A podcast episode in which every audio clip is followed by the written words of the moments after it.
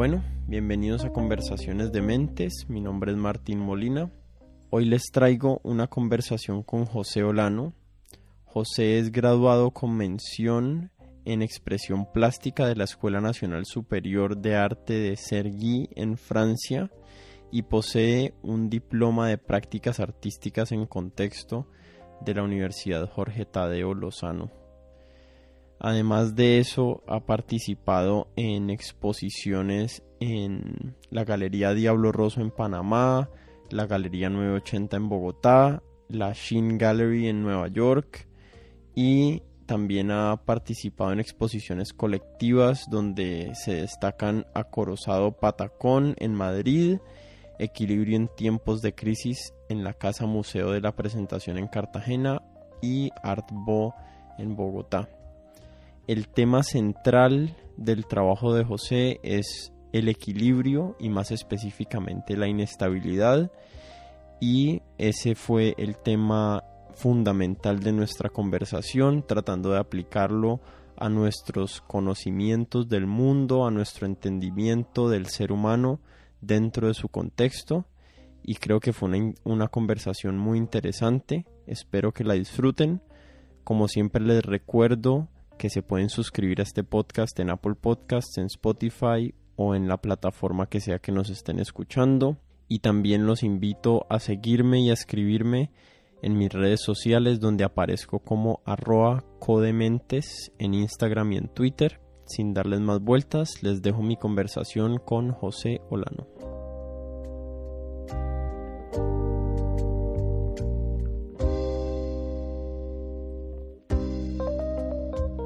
Empecemos la conversación contándole un poquito acerca de tu historia a los oyentes, dónde naciste, qué estudiaste y a qué te estás dedicando en este momento. Gracias a ti, eh, Martín, por la invitación. Te voy a llamar primo por temas de costumbre. Y sí, bueno, entonces me presento. Mi nombre es José Olano. Eh, yo soy artista. Nací en Cali, y me crié en la ciudad de Cartagena. Estudié arte en Francia, donde viví nueve años y regresé en el 2011. Ahora sigo viviendo en Cartagena y bueno, y me dedico a, a la creación plástica.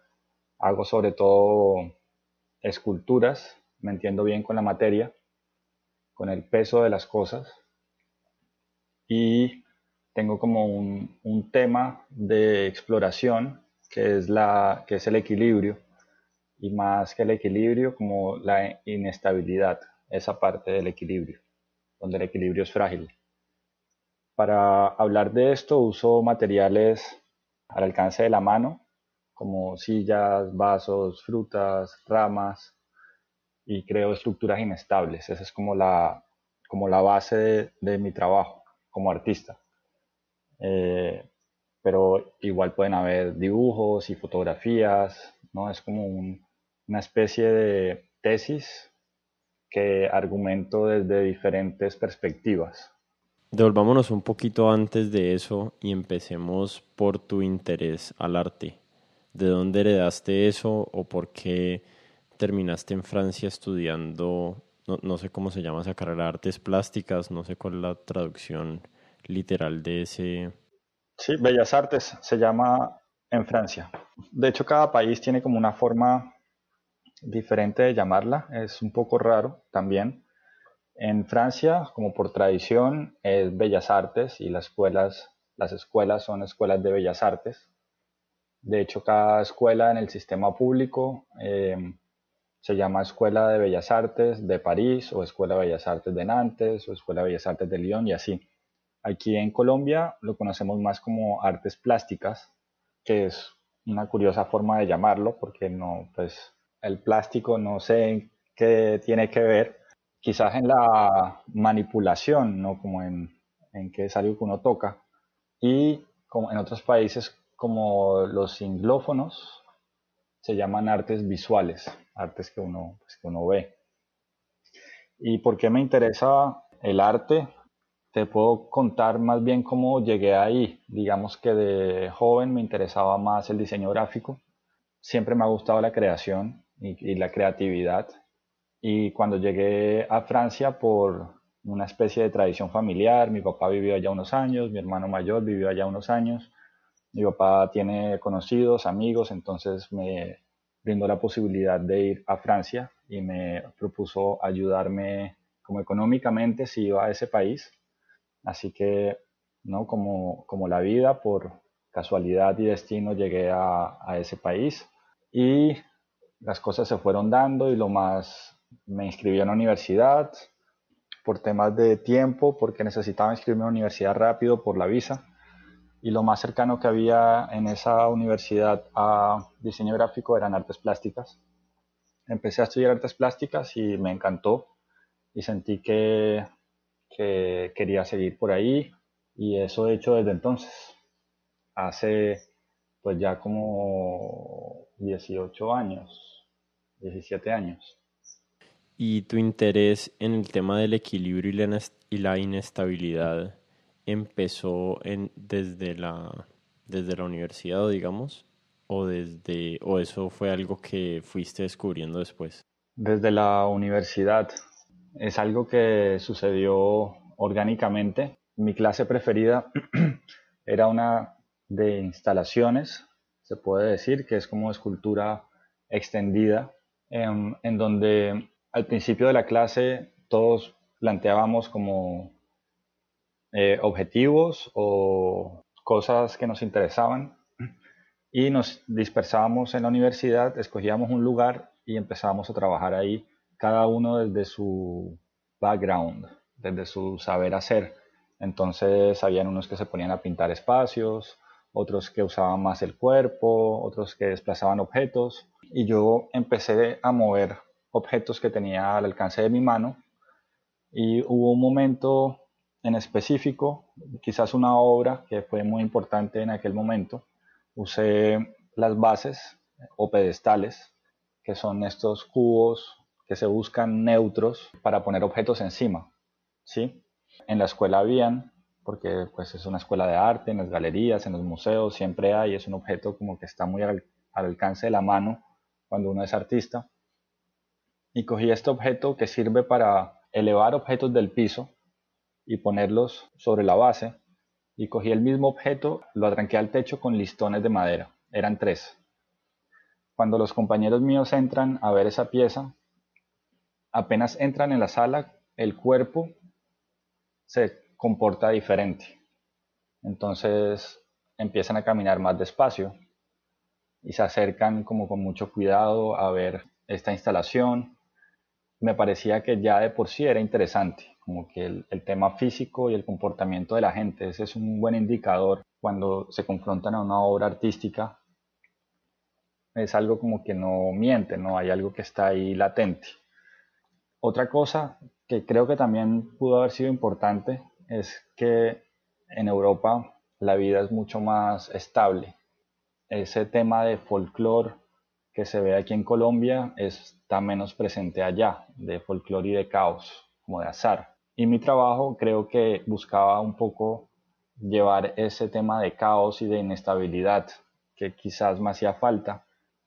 Sí, me, me parece súper curioso el tema de, de que la gente cambie su forma de actuar cuando está cerca a tus obras, pero sí me acuerdo de esa sensación en mí mismo como de, uy, tengo que poner mucho cuidado donde pongo cada pie porque esta es una obra que precisamente esa es su cualidad. Su cualidad es su, no quiero volver a usar la palabra inestabilidad, sino su impermanencia y su falta de predictibilidad. Pues digamos, preparándome para, para esta conversación, estaba pensando qué realmente es la inestabilidad, si la inestabilidad es una propiedad del mundo externo es una propiedad física, cuantificable o entendible en términos del mundo externo, o si es un tema de perspectiva y de experiencia subjetiva. Estaba pensando que la inestabilidad desde, una, desde un punto de vista medible sería, digamos, qué tan susceptible es un sistema al cambio de su estado. Es decir, si tengo un sistema donde tengo, digamos, tres partículas estáticas que no se van a mover sin importar cuánto tiempo, cuánto sea la función del tiempo, así sea infinito, pues ese sería un sistema que podríamos determinar estable o perfectamente estable. Mientras que si le adicionamos a ese mismo sistema una propiedad que aleatoriamente una de esas partículas se va a mover, entonces ese sería un sistema menos estable que el anterior. Sí, sí, sí. Veo dos preguntas, de hecho. Hablaba de inestabilidad subjetiva u objetiva. Y podemos como definir de una vez qué es el equilibrio y qué es la inestabilidad lo cual es un concepto abstracto como el tiempo y las matemáticas. Es un concepto y por tanto es algo como intrínseco al ser humano. Es una estrategia que creamos para entender mejor la forma como está organizada el mundo y la materia. Y la otra pregunta que veo ahí es el tema del tiempo.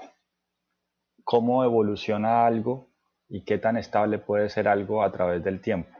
En cuanto a eso, creo que puedo hacer un statement y es que la sensación de estabilidad en relación al tiempo es una ilusión. La vida es finita, nuestra cultura es finita, nuestro planeta tiene una fecha de vencimiento y cualquier cosa que uno se imagine, por muy estable que sea, en algún otro momento del futuro ya no lo va a ser igual creo que nuestra sensación de estabilidad es algo relativo a nuestro cuerpo y a nuestra historia.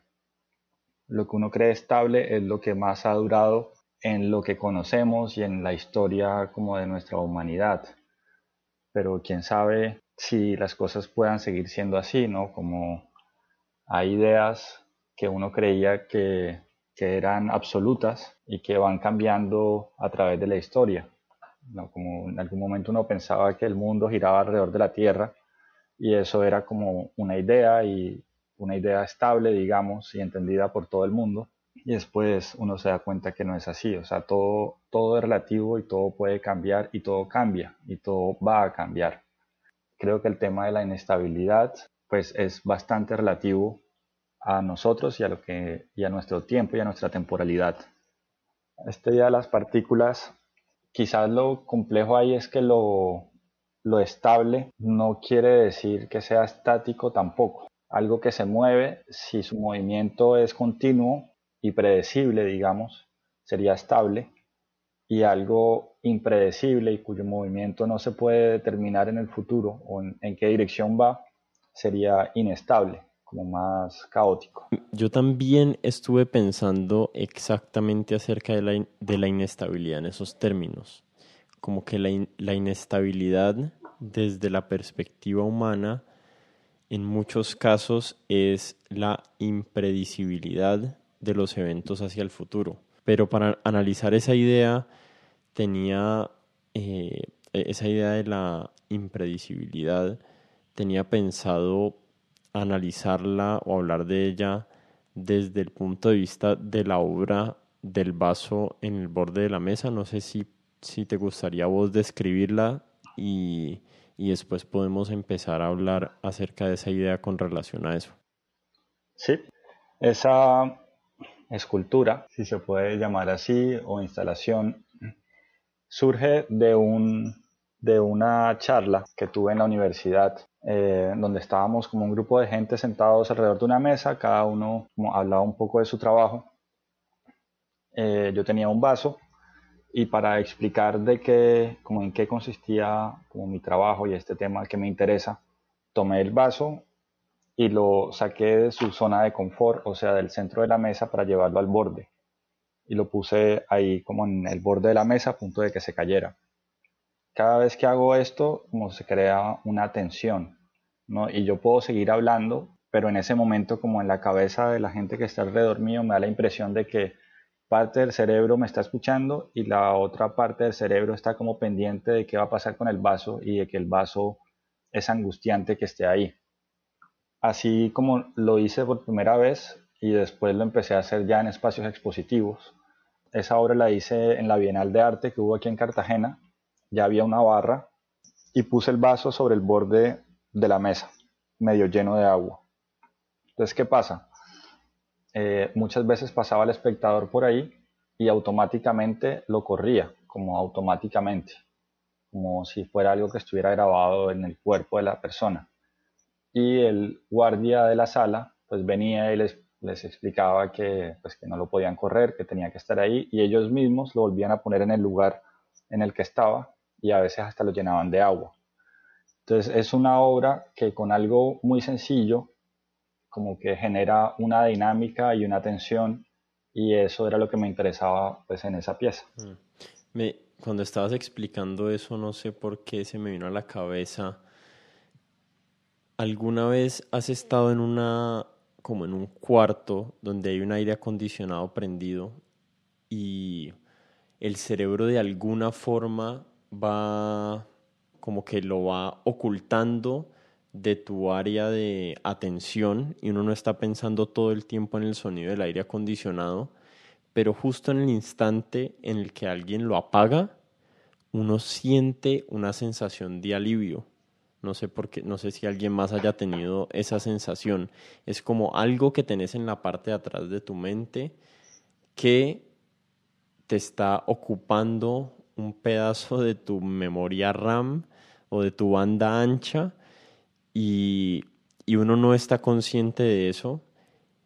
Y no sé si haya algo cuando alguien entra a, a, un espacio donde hay una exposición tuya, que hay tantos elementos que son, que le generan esa disonancia, como esa disonancia mental a uno de que hay tantas cosas en lugares en las que no suelen estar y en condiciones como de como en condiciones precarias de equilibrio que las personas entran y no son capaces como de actuar con normalidad porque hay tanto de su banda ancha que lo que está siendo ocupado por estar preocupados de no irse a tropezar y de no ir a tumbar algo que está por ahí puesto. Sí, interesante.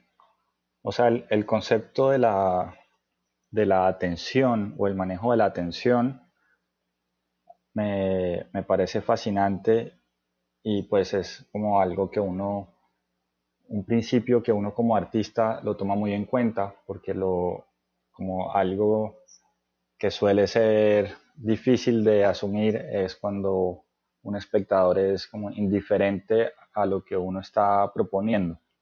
¿No? Eso es como de los casos más, más duros. Y el tema de la, pues, de la inestabilidad y del equilibrio creo que también me son importantes porque es demasiado difícil ser indiferente. Cuando uno tiene una, un cuadro y lo pone en su casa, efectivamente como el, el uso y la estabilidad, la estaticidad de algo hace que ya uno lo conoce y puede pasarlo a la memoria RAM, como dijiste creo, o como ahí en el caché, en el cerebro, en una parte en el fondo, y dedicarse como a otras actividades cotidianas. En cambio, a través como de estructuras inestables, eh, es mucho más difícil mantener esa postura, lo cual creo que le da cierta potencia a una obra artística pero al mismo tiempo hace mucho más difícil pues su adquisición y, llevarla pues a las casas y convivir con estos elementos ¿no? que, se, que se pueden caer, que son inestables. Y lo otro es que a través de la inestabilidad se genera el cambio. Estas situaciones y este vaso que está ahí y otras obras están como al borde de, pues, de un desequilibrio son vulnerables al entorno y a lo que sucede alrededor de ellos, lo que hace que, que puedan haber cambios en la materia, que ese vaso se caiga. Entonces se cae, se rompe, ok, ¿y qué pasa a partir de ahí? Y en mi trabajo usualmente hay como instrucciones de qué hacer y son obras que, que tienen como ciclos de vida. Y eh, si vamos a una exposición el primer día, el día de la inauguración y después 15 días después, pues uno también es diferente y creo que nos entusiasma como ir a ver qué pudo haber pasado porque no se sabe como en, qué situación específica van a, van a estar los materiales. Se puede predecir que ese vaso se cae y se parte, ok, pero cómo se cae y cómo se parte y cuándo se va a caer y se cayó o no se cayó, como son preguntas que me parecen pues, relevantes y que quiero compartir con el público. Y, y bueno, como creo que, que, eso le da más dinamismo como a, al espacio expositivo. Claro, tu, tu obra es una obra o una exposición tuya es una exposición que uno puede visitar varias veces si dura un mes y no va a haber la misma o va a haber las mismas esculturas pero muchas van a haber evolucionado de alguna forma u otra. Una de, de mis esculturas tuyas favoritas es una que eran como dos cajones o dos cajas gigantes y eh, en medio estaban estaba como medio un sándwich de una sandía. Entonces no sé cómo has incorporado eh, o cómo llegaste a la idea de incorporar esos objetos orgánicos en, en tu obra. En un principio pues me interesaba el, tema de la, de la, inestabilidad y me empezó a gustar cómo, cómo reaccionaba el público sobre este tema y empecé como a hacer pruebas y diferentes experimentos, pero me di cuenta que así fueran situaciones inestables, si los materiales eran clásicos, digamos, o no orgánicos, las esculturas permanecían en un estado vulnerable, pero no pasaba, no cambiaba el espacio. Entonces empecé a buscar estrategias en las cuales como que ya fuera evidente que la situación no podía perdurar indeterminadamente. Eh, en el caso de, la obra que describes, fue en el Banco de la República, en una exposición que se llama Nuevos Nombres, eh, en donde quise visitar las bodegas del banco y me encontré con estos dos guacales, que son las cajas donde se meten las obras de arte, son cajas de madera, y curiosamente las del Banco de la República tienen como una estética que le es única. Las cajas me interesaron, las, se las pedí, me las prestaron y empecé como a ver qué podía, qué podía hacer con ellas. O sea, están una caja sobre la otra, levanto la de arriba como por una esquina y en el espacio que queda entre una y la otra le inserto la sandía o patilla. Todo esto me recuerda o me trae de vuelta al tema del vaso y es que digamos que esa estructura de la sandía o las estructuras con objetos orgánicos son esculturas que tienen la inestabilidad intrínseca a la escultura, o sea, la inestabilidad es, es una propiedad que es parte de la, de la, de la escultura y mi percepción de la escultura, digamos, el vaso no era equivalente porque en el caso del vaso al borde de la mesa, lo que es, lo que es inestable y lo que es impredecible no es la escultura en sí, sino que es las personas y el entorno alrededor de la escultura. Entonces eso me hacía pensar en el tema de la inestabilidad externa, de la inestabilidad afuera de uno y de la inestabilidad adentro de uno. Entonces hay veces que el mundo se siente caótico, pero uno encuentra espacios como de tranquilidad o de equilibrio interno. Y hay veces que el mundo está muy estable, pero uno siente, uno tiene la experiencia subjetiva de mucha inestabilidad, ya sea por temas psicológicos o emocionales. Y y esas dos comparaciones me parecían como útiles. No sé si vos las, las puedas ver así, la del vaso y la de la sandía. ¿Cómo nos enfrentamos a lo inestable? En las situaciones un poco que nos llevan, que nos sacan, que nos exigen, o sea, que nos sacan de la zona de confort y que nos exigen o que nos enfrentan a situaciones a las cuales no estamos acostumbrados. ¿Cómo mantenerse pues, equilibrado? Yo creo que es algo como que todos buscamos y que es muy difícil. Para mí es como un, una meta y creo que me apoyo mucho en mi trabajo como para hacerme este tipo de preguntas y quizás como eh, explorar un poco el campo espiritual. ¿Qué es lo espiritual y cómo uno puede abordar un trabajo artístico como para expandir su espiritualidad? Yo creo que es como en esa búsqueda de sentido que todos tenemos, de encontrar una forma de ser en la cual estamos cómodos y nos permite como enfrentarnos mejor al mundo que nos rodea. Responder y no reaccionar. Exactamente. ¿Hay algo en tu personalidad, en tu forma de ver el mundo que te haga especialmente apto para hacer el tipo de arte que vos haces, que es, que es un tipo de arte en el que hay mucha incertidumbre, porque sé que cuando llegas a tus exposiciones muchas veces no sabes cuáles son las las esculturas que vas a armar porque usas objetos que hay ahí en el lugar o digamos que puedes tener una idea general pero, pero muchas veces no es la total certeza de que tenés tus cuadros ya pintados y solo vas a ir a colgarlos o tu obra ya totalmente terminada y únicamente es ir a ponerla en el lugar. Y además el hecho de que de que tus obras y tus esculturas siempre están en ese estado de inestabilidad y hay que tener mucha paciencia para armarlas, tomarse el tiempo eh, y, tener que lidiar con ese estado de impermanencia mientras haces tu arte todo el tiempo. ¿Vos sentís que hay algo único en vos que te haga apto para eso? Sí, primo, yo creo que pues que es algo que he desarrollado con el tiempo. No siempre he sido como consciente de, esa habilidad. Hay un como una anécdota de una exposición que hice aquí en Cartagena con unos amigos artistas, em, en la cual tenía, era una escultura de unas peceras, tres peceras, cada una con un pez vivo. Eh, y cada una de estas peceras estaba primero como parada sobre un palo, haz de cuenta el palo de una escoba, y después recostados contra la pared, y así se sostenían las tres. La, la obra se llama Tres acuarios atrancados contra la pared y una pecera de emergencia.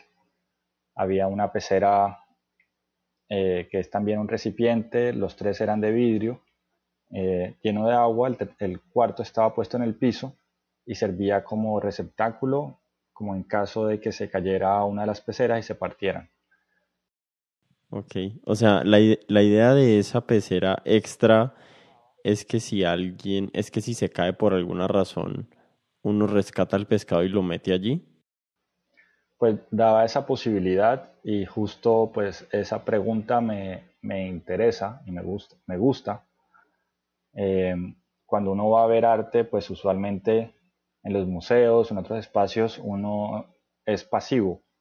Y tú vas y tú miras, te gusta, no te gusta, qué vaina eh, regular, eso lo puede hacer mi hijo, qué cosa tan increíble. Y pues más o menos, ¿no? Como resumiendo o haciendo una caricatura de la experiencia del, espectador en un museo, como eso es lo que pasa.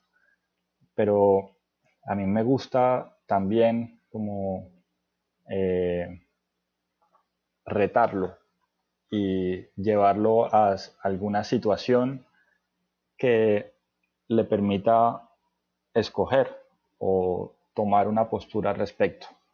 Entonces, en esta obra, pues sí, como si la pecera se caía y había alguien al frente, podía ver sencillamente como un espectador pasivo lo que sucedió y como el pez se murió, o podía recogerlo y meterlo en la pecera de emergencia. Eh, pero bueno, en el sitio donde estaba ubicada la exposición, como que es en una casa antigua de Cartagena que no tenía como unas ventanas y se metían palomas y habían gatos, etc. Entonces, para evitar que fueran como alguno de estos elementos lo que tumbara la escultura y las partiera todas durante la noche y que se murieran los peces, yo la desmontaba al final de cada día y la volvía a montar como al día siguiente cuando empezaba la exposición. Un día tuve, tenía que hacer un trabajo y le pedí el favor a amigos míos de que, de que armaran la escultura y de que pusieran las peceras, como que pararan las peceras sobre estos palitos que a mí me parecía algo fácil y que yo, yo me demoraba, no sé, menos de 30 segundos con cada una.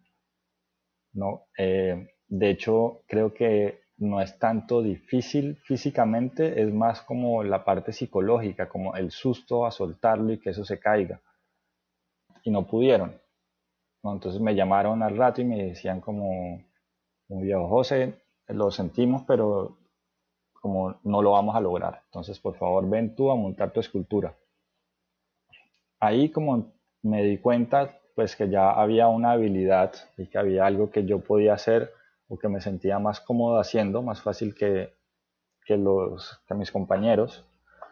Y sí hay como ya muchas situaciones después de esa en la que estoy armando una exposición y no lo logro al primer intento, ni al segundo, ni al tercero, y trabajo con un equipo y todos empiezan como a mirar al piso y a, decir como miércoles, o sea, como esto no se va a lograr, pero casi siempre al final se logra. Y si no se logra lo que se había buscado inicialmente como la idea primera, se buscan estrategias para lograr algo similar con los mismos materiales o de pronto cambiando algún material, como pues cuando creo las exposiciones, usualmente hay una experiencia previa, cosas que he hecho antes, estudios que hago en el taller. Eh, después empiezo como a dibujar, a hacer bocetos, renders de lo que quiero mostrar en ese espacio. Y cuando llego al sitio expositivo, días antes de abrir las muestras, recopilo los objetos y los materiales que necesito y empiezo ya como a ponerlos en situación lo cual sí hay como un margen de, error. Eh, o sea, existe la posibilidad de un error y yo en mi cabeza tengo usualmente un plan B, de pronto alguna obra en reserva o como una segunda posibilidad de cómo organizar estos objetos en el espacio. Es estresante y pues los curadores y la gente que trabaja en el museo y y los ayudantes, como muchos de ellos, ¿no? como entran en pánico fácilmente, eh, está la seguridad del espectador, que es un tema como muy importante también en, mi trabajo y que cada vez que hago una exposición toca como tomar una decisión, pero creo que, que sí, como con la experiencia y a fuerza de prueba y error, como ya sé lo que se puede lograr, no me molesta eh, no lograrlo al primer intento ni al segundo. Eh, y de hecho me parece que usualmente son las piezas más poderosas, las que no se logran al primer intento porque no son como fáciles de, armar, sino que requieren ya como cierta maña, cierto saber, eh, cierta audacia como en encontrar ese punto en el que se va a mantener. Hay, hay dos temas que se me vienen a la mente con eso que estás describiendo. El primero es la importancia de la flexibilidad para el equilibrio y me imagino que esto va, hay dos puntos de vista para ver lo que es desde el punto de vista físico, qué tan importante es que un material sea o no sea flexible para poder encontrar el punto de equilibrio y pensando digamos en las construcciones de edificios y de puentes, pues aunque esos materiales se ven súper rígidos, eh, normalmente esa rigidez o, mayor rigidez no significa mayor permanencia en el tiempo. Tal vez un terremoto parte más fácil un, o, o derrumba más fácil un edificio más rígido que uno más flexible. Y también desde el punto de vista mental, como tuyo, cuando estás armando tu obra, de exactamente eso, de, de estar dispuesto a no lograrlo, tener la flexibilidad mental para no decir, ok, esto sale porque sale o bueno, si no sale exactamente lo que quiero, pues encuentro algo distinto. Y también el hecho de lo que decías ahorita, como que ser tolerante de que las cosas no salgan la primera vez, no salgan la segunda, o tal vez ni siquiera salgan ese día, eh, es otro elemento importante dentro de tu exploración como artista, ¿no? Me imagino que ha sido así tu experiencia. Sí, sí, sí. Eh, eso es algo que, que cuesta aprender y que uno no termina de aprender. Y de todas formas es imposible como no preocuparse, así sea un poquito. Pero creo que es como una filosofía sana con respecto a la vida y a todo, y es que las cosas no salen siempre de primeras así como uno espera, pero eso no quiere decir que no vaya a funcionar nada o ni siquiera que eso mismo no vaya a funcionar, sino que de pronto hay que intentarlo otra vez o cambiarle algo para que funcione, etc. Hay como, una, como un concepto budista en el cual te dice sé como el agua, lo rígido siendo, por ejemplo, una piedra y lo blando siendo el agua y como, la, como el agua puede esculpir la piedra, perforarlas, partirlas. Yo lo veo aquí, por ejemplo, con, en Cartagena, donde vivo, con las palmeras, que si una palmera fuera rígida de cemento, pues quizás se quiebra con la brisa, pero ellas poco a poco pues se van doblando y cuando hay mucho, mucha brisa, pues eh, tú las ves moverse, pero, y creo que es esa flexibilidad lo que les da más resistencia. Por ahí vi un video también de unos andamios japoneses eh, que son hechos en bambú, porque hay unos vendavales como fuertísimos y es esa, ese material, pues es de los materiales que resultan como más resistentes. Yo cuando estoy hablando pues de inestabilidad y equilibrio suelo pasar muy fácilmente como de un ejemplo físico eh, a uno social o a uno psicológico, porque creo que todos como que tienen ciertas cosas en común. Y pensamos, por ejemplo, podemos pensar también en, estrategias de control, ¿no? como sociales. Eh, cada vez se necesita como un organismo menos grande para poder controlar a cada uno, cada una de las personas Foucault lo decía, hablaba donde las, cada vez los sistemas buscan como formas de controlar siendo menos agresivas y que haya menos roce y menos choque. Ahora, por ejemplo, resulta que cada uno desde su casa eh, se está grabando, pues grabamos mucho como lo que hacemos nosotros en nuestras casas, en nuestra intimidad, grabamos a nuestros vecinos, grabamos a nuestros amigos y todo eso pues lo subimos y lo ponemos como a disposición de entidades, Facebook, Google y otros que pues que la usan para otros fines, de pronto incluso contraproducentes para uno mismo, pero esto es un ejemplo de cómo una fuerza dura se va volviendo una fuerza blanda, en el sentido en que no tienes un, un policía en la puerta de tu casa exigiéndote que, le digas qué estás haciendo, porque pues es un desgaste eh, físico, económico, etcétera. Pero de esta forma como se economizan recursos, ¿no? Y se maximiza como ese control eh, de forma más astuta. Sí, sí, hay, hay algo ahí que me parece súper interesante que es, y no lo había pensado así, que es que cuando se intenta ejercer control sobre algo, muchas veces el, el intento más rígido que genera mucho más, mucha más fricción es el más inestable y el más difícil de mantener a largo plazo.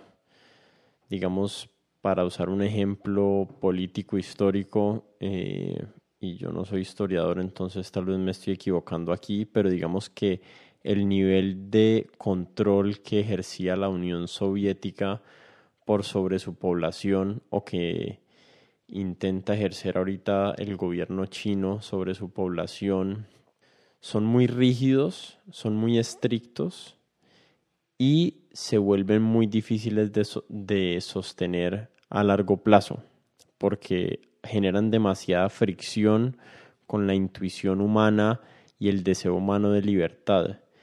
En cambio, no sé si sean comparables pues en, su nivel de, de opresión esos modelos eh, sociopolíticos con el de, digamos, Estados Unidos o el estado del mundo actual tecnológico.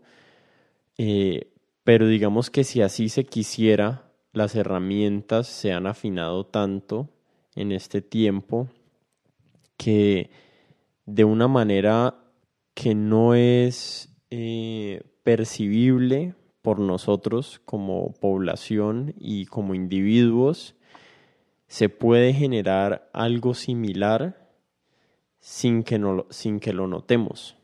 Y puede ser algo muchísimo más difícil de combatir y muchísimo más difícil de, de liberarnos, porque como decías, como es una fuerza blanda, como que no es tan fácil apuntarle al punto débil, no es tan fácil eh, tratar de generarle inestabilidad porque no se sabe muy bien de dónde sale ni de dónde viene y me parece una analogía súper útil para entender como estos tiempos modernos.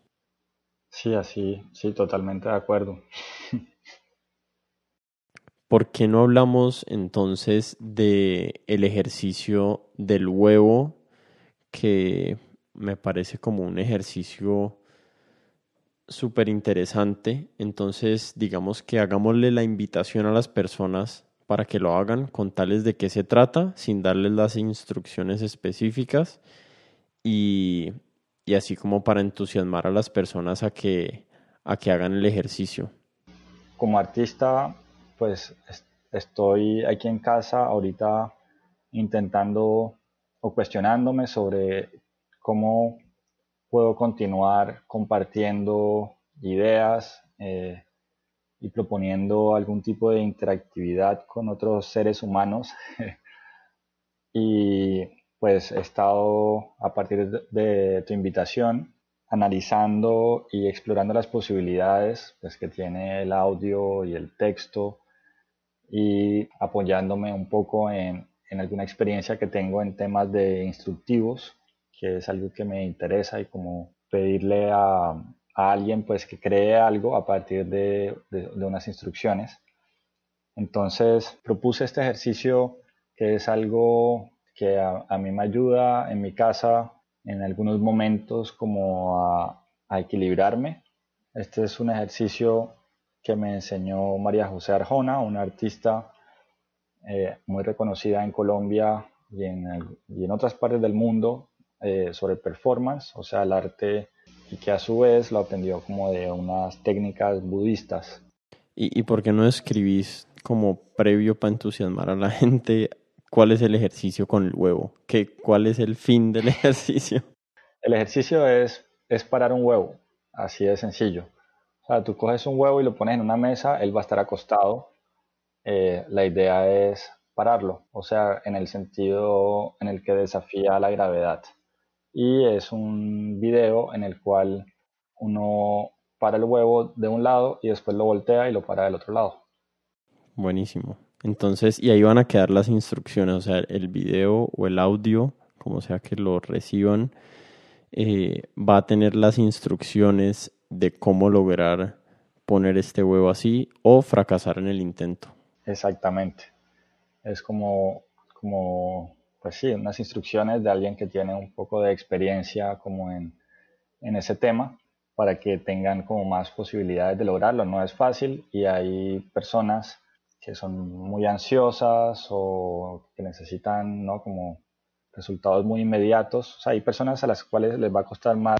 Ya se nos está cortando un poquito el audio, entonces pues me parece ese como un buen lugar para dejarlo. Entonces, para terminar, ¿por qué no le contás a la gente dónde te pueden encontrar, dónde te pueden escribir, si les pareció interesante la conversación y se quieren poner en contacto con vos y también dónde pueden ver lo que estás haciendo y enterarse de tus pues exposiciones a corto plazo no, porque estamos en este corona encierro, pero, pero pues hacia el futuro, ¿dónde pueden estar en contacto y, y enterarse de tu trabajo?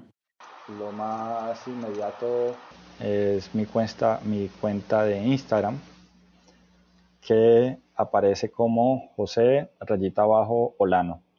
Ahí me pueden seguir, eh, ver algunas, algunos trabajos, algunas esculturas.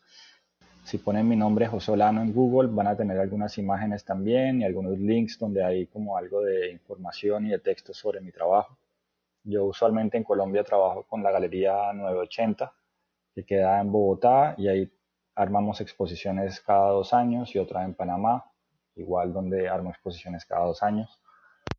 Entonces, pues atentos los que quieran venir a ver una exposición en físico.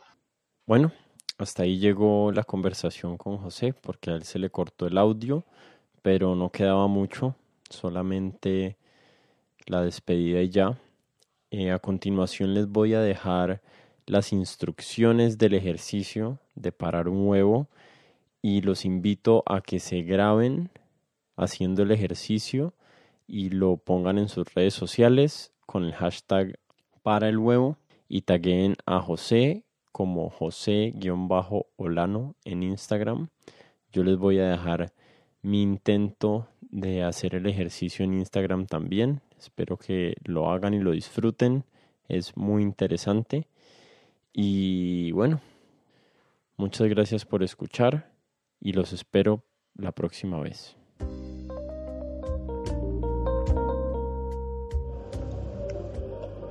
Cómo parar un huevo por ambos lados. Necesitas un huevo crudo. Busca un piso liso donde te puedas sentar. Las claves de este ejercicio son tu tranquilidad y paciencia. Es importante que te sientas tranquilo y que tu entorno no te distraiga. Siéntate en el piso cruzando las piernas lo más cómodamente que puedas. Usa una almohada para apoyar tu trasero si lo consideras necesario. Respira profundo y vacía tu mente. Nada es importante. En este momento pensarás que el fracaso y el tiempo son ilusiones creadas por tu cabeza. Para sostener el huevo, vas a extender los brazos y las manos al frente tuyo, apoyando tus antebrazos ligeramente sobre tus pantorrillas. Ahora vas a parar el huevo sobre el suelo usando solo tus dedos pulgar, índice y medio de cada mano, manteniendo el huevo entre tus dos manos, tocándolo lo menos posible. Vas a sentir como el huevo va a querer caerse hacia un lado y hacia el otro. Tu trabajo consistirá en impedirlo llevándolo cada vez al punto medio las veces que sea necesario. Notarás que hay momentos en los que se demora algunas milésimas de segundo en caerse. Este es un indicativo de que vas por buen camino. Cada vez que se intenta este ejercicio, se demora un tiempo diferente en lograrlo, y hay veces en las que no se logra, ya sea por tu falta de concentración, por el espacio en el que estás, o porque hay huevos más difíciles de parar que otros. Lo mejor es aceptar este hecho desde el principio. Absolutamente nada debe perturbar tu tranquilidad. Si la fortuna está de tu lado, llegará el momento en el que, como sostenido por un hilo invisible desde el cielo, al retirar tus dedos el huevo permanecerá estático, inmóvil, desafiante. Toma tu tiempo para apreciar el momento y respirar profundo nuevamente. Cuando estés listo, vas a voltear el huevo sobre su otra extremidad y a repetir las instrucciones. Buena suerte.